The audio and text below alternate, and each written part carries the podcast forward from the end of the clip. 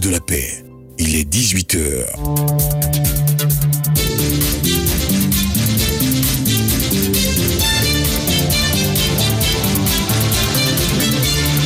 Le journal de 18h.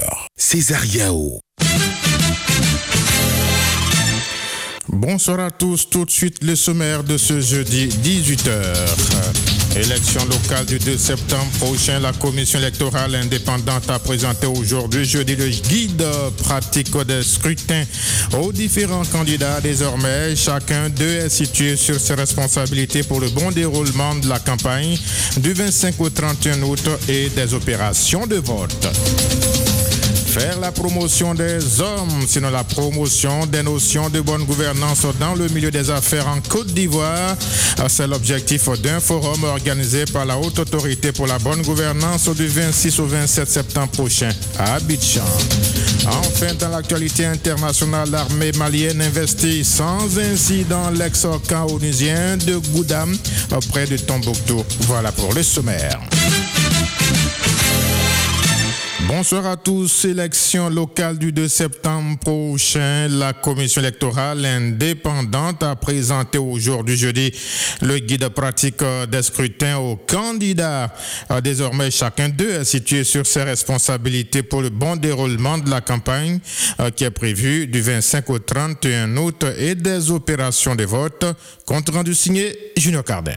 C'est au commissaire central Bamba Sendou qu'il est revenu de présenter le mode opératoire de ces élections couplées du 2 septembre. Il évoque quelques cas particuliers. Le premier cas, c'est dans les districts autonomes d'Abidjan et de Yamsokro. 13 communes à Abidjan et 2 communes à Yamsokro. Dans ces 15 communes, nous aurons un seul vote, le vote des conseillers municipaux. Le deuxième cas, c'est la tenue des scrutins couplés dans les 186 communes sur l'ensemble du territoire national. Et le troisième cas de figure, c'est les zones rurales au niveau des 31 régions de Côte d'Ivoire, nous aurons les élections des conseillers régionaux. Après avoir passé en revue tout le mécanisme du vote, Bamba Sendou a indiqué que les dépouillements des deux scrutins se feront de façon alternative. Seuls les membres du bureau de vote et les scrutateurs sont autorisés à faire le dépouillement. Donc vos représentants ne peuvent pas s'impliquer directement, ils sont observateurs, ils regardent. Quant aux candidats qui sont déjà en campagne avant l'heure, le président de la CEI s'est voulu un peu plus menaçant à leur rencontre. Koulibaly Kubière mais ils semblent être les plus nombreux qui font déjà campagne avant l'heure.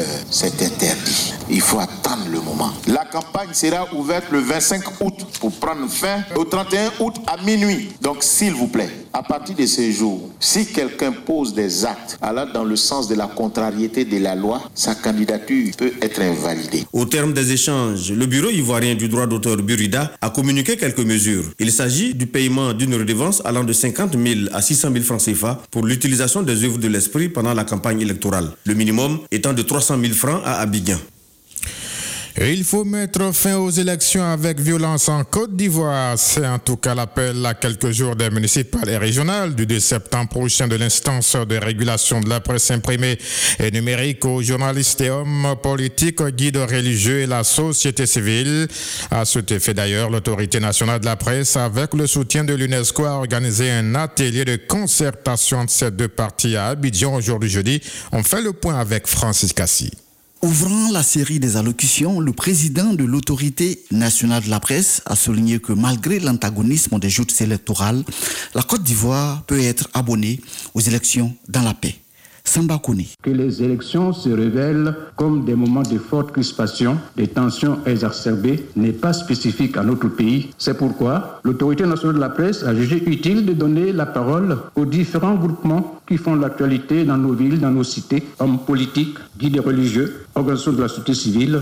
Qu'attendez-vous de la presse pour des élections sans violence? À son tour, le représentant de l'UNESCO à Abidjan a mis les uns et les autres face à leurs responsabilités. Ouma Diop. Chers amis journalistes, chers guides religieux, chers membres de partis politiques, cette rencontre est le symbole d'une volonté commune d'écrire une nouvelle page afin de créer un cadre propice à des élections apaisées. Dans son discours d'ouverture de cet atelier de concertation, le directeur du cabinet du ministre de la Communication s'est félicité de sa tenue.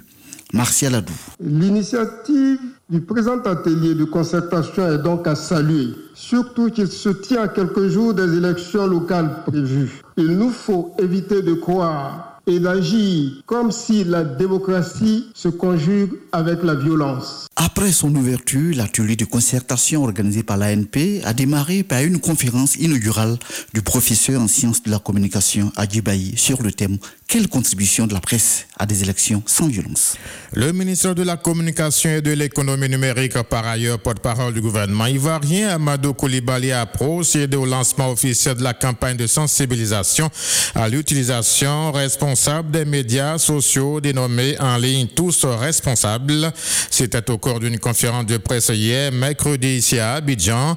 L'objectif est de faire de la confiance numérique une réalité en Côte d'Ivoire par le respect de la, la confidentialité, l'intégrité des données et le respect des réglementations. On en parle avec Linda Balier. À l'ère de l'intelligence artificielle, le digital représente bien plus qu'un instrument d'information que malheureusement des individus utilisent à mauvais escient, de la nécessité de cadrer son usage à travers cette campagne dénommée en ligne Tous responsables. Amadou Koulibaly, ministre de la Communication et de l'économie numérique. Cyberintimidation ou cyberharcèlement, propagation de rumeurs, telles sont les conséquences néfastes auxquelles sont confrontées au quotidien notre société par un mauvais usage des médias sociaux. En réponse à cette problématique, le ministère de la Communication et de l'économie numérique s'engage à éduquer et sensibiliser le public sur l'importance d'une utilisation responsable et respectueuse des outils numériques des réseaux sociaux à travers la campagne de sensibilisation en ligne Tous responsables. Et de préciser les cinq axes d'exécution de cette opération. La sensibilisation et l'éducation. Une campagne de sensibilisation qui mettra en lumière les avantages et les dangers des réseaux sociaux. Ensuite, on aura l'engagement communautaire. Nous développerons des partenariats avec les associations pour étendre notre portée. Il y aura également donc les outils et les ressources. Nous créerons et mettrons à disposition des outils et ressources en ligne permettant aux utilisateurs de mieux gérer leur présence sur les réseaux sociaux, la récompense des bonnes pratiques et enfin l'évaluation et l'amélioration continue. In fine, le ministre Amadou Koulibaly a appelé tous les acteurs de la société à prendre part à cette initiative et se rassembler autour du hashtag en ligne tous responsables. Oui, signalons que cette campagne de sensibilisation se déroulera à partir du 21 août 2023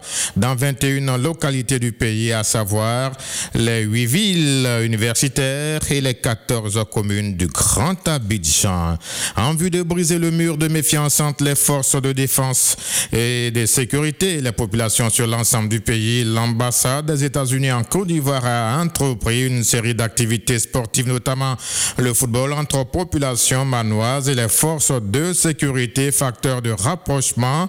Objectif promouvoir la police de proximité à travers le pays.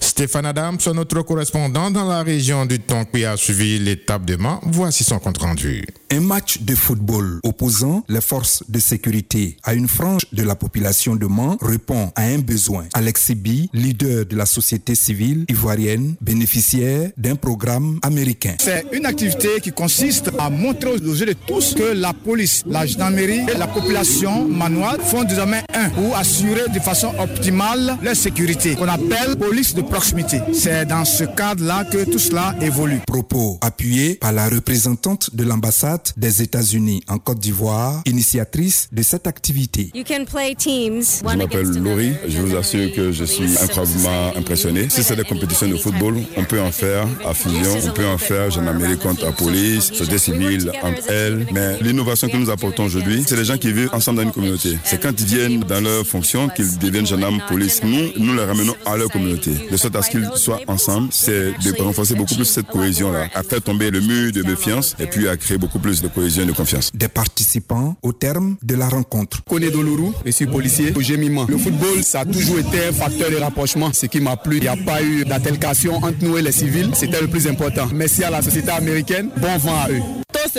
Nous voulons sensibiliser les femmes, de moi-même, de faire une équipe de football des femmes. Ça sera encore plus bon. Parce que je ne pas de faire aujourd'hui, puis partir, et puis revenir l'année prochaine. Il faut qu'on ait une équipe féminine. Notons que d'autres régions du pays bénéficieront de ce même exercice. Stéphane Adams, Radio de la Paix.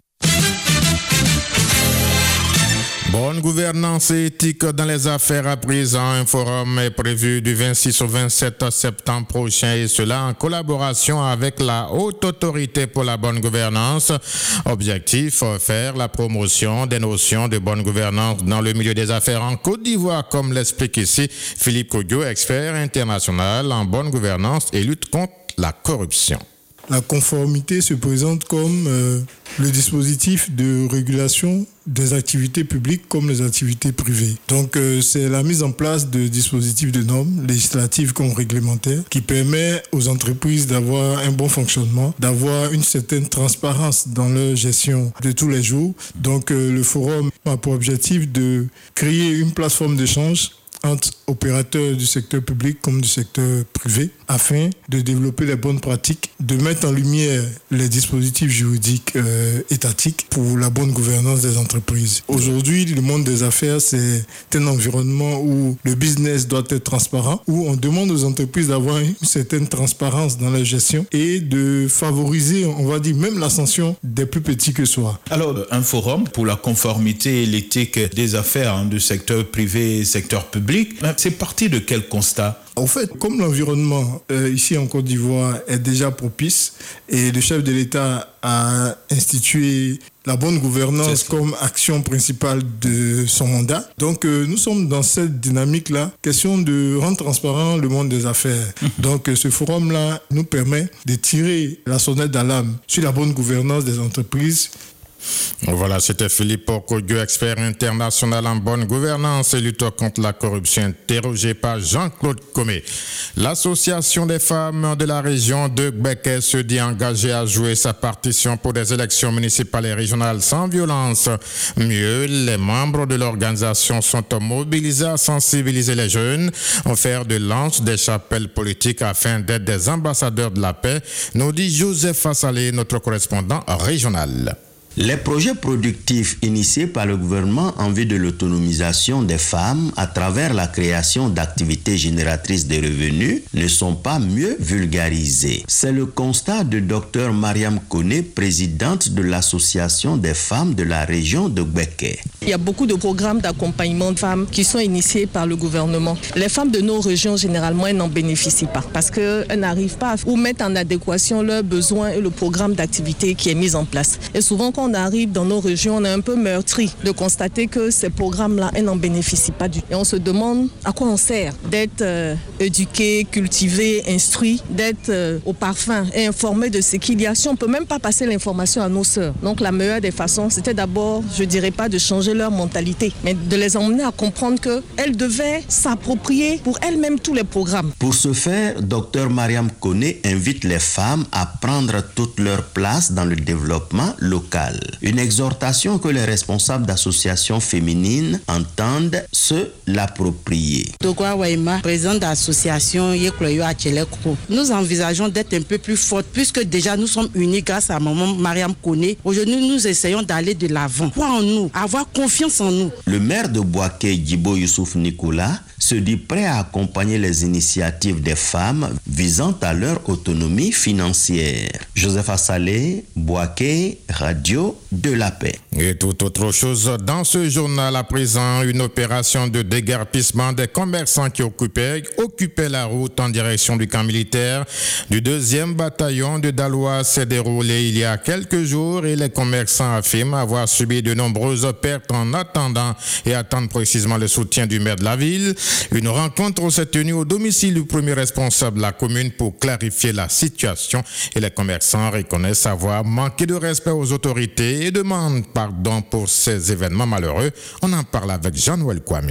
Pendant la rencontre avec le maire de Daloa, les commerçants ont fait le point des dégâts subis au cours de cette opération de déguerpissement. Soro Siata, porte-parole des femmes du petit marché Orly. On a rencontré le colonel Faufier qui nous a dit de reculer des 3 mètres. On n'a pas respecté les 3 mètres. C'est à cause de ça que le colonel est venu casser le marché. Vraiment, pardon au colonel surtout. Berthe Ibrahim, le président des commerçants, nous ont fait savoir plusieurs fois de libérer le goudron. On n'a pas respecté. Il y a eu vraiment des magasins qu'ils ont démolis avec les marchandises là-dedans. Il y a plus qu'au moins 100 et quelques magasins démolis. Que le maire nous vienne en secours. Nous demandons pardon parce que nous sommes responsables de ce qui nous arrive. C'est difficile.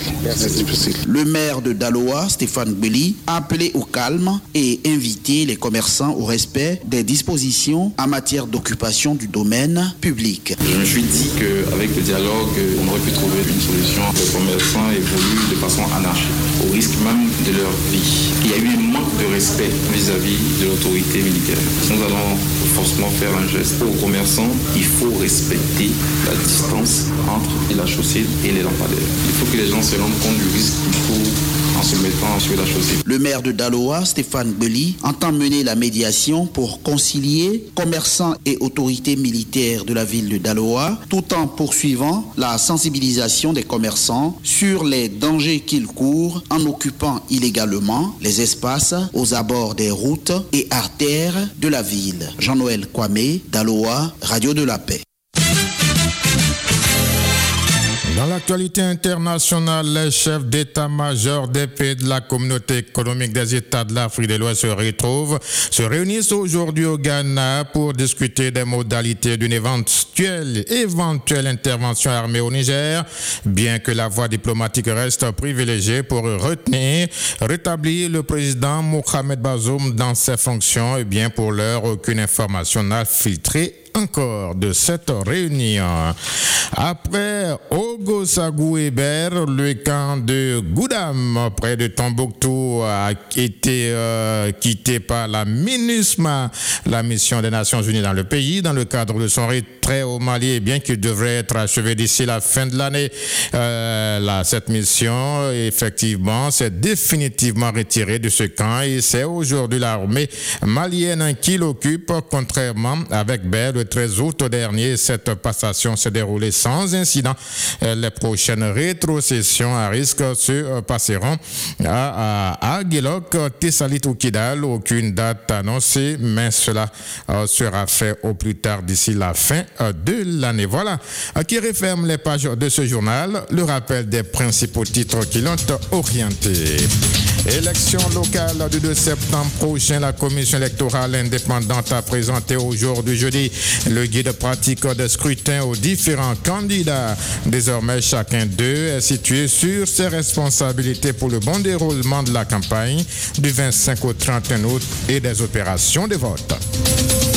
Faire la promotion des notions de bonne gouvernance dans le milieu des affaires en Côte d'Ivoire, eh bien, c'est l'objectif d'un forum organisé par la Haute Autorité pour la bonne gouvernance du 26 au 27 septembre prochain, ici à Abidjan. Enfin, dans l'actualité internationale, l'armée malienne investit sans incident l'ex-camp onusien de Goudam, près de Tombouctou. Et c'est la fin de cette édition de l'actualité sur Radio de la Paix. Prochain rendez-vous demain, vendredi à 7h. À présent, le magazine Santé pour tous avec Paul Bénédicte Bolou. Santé pour tous.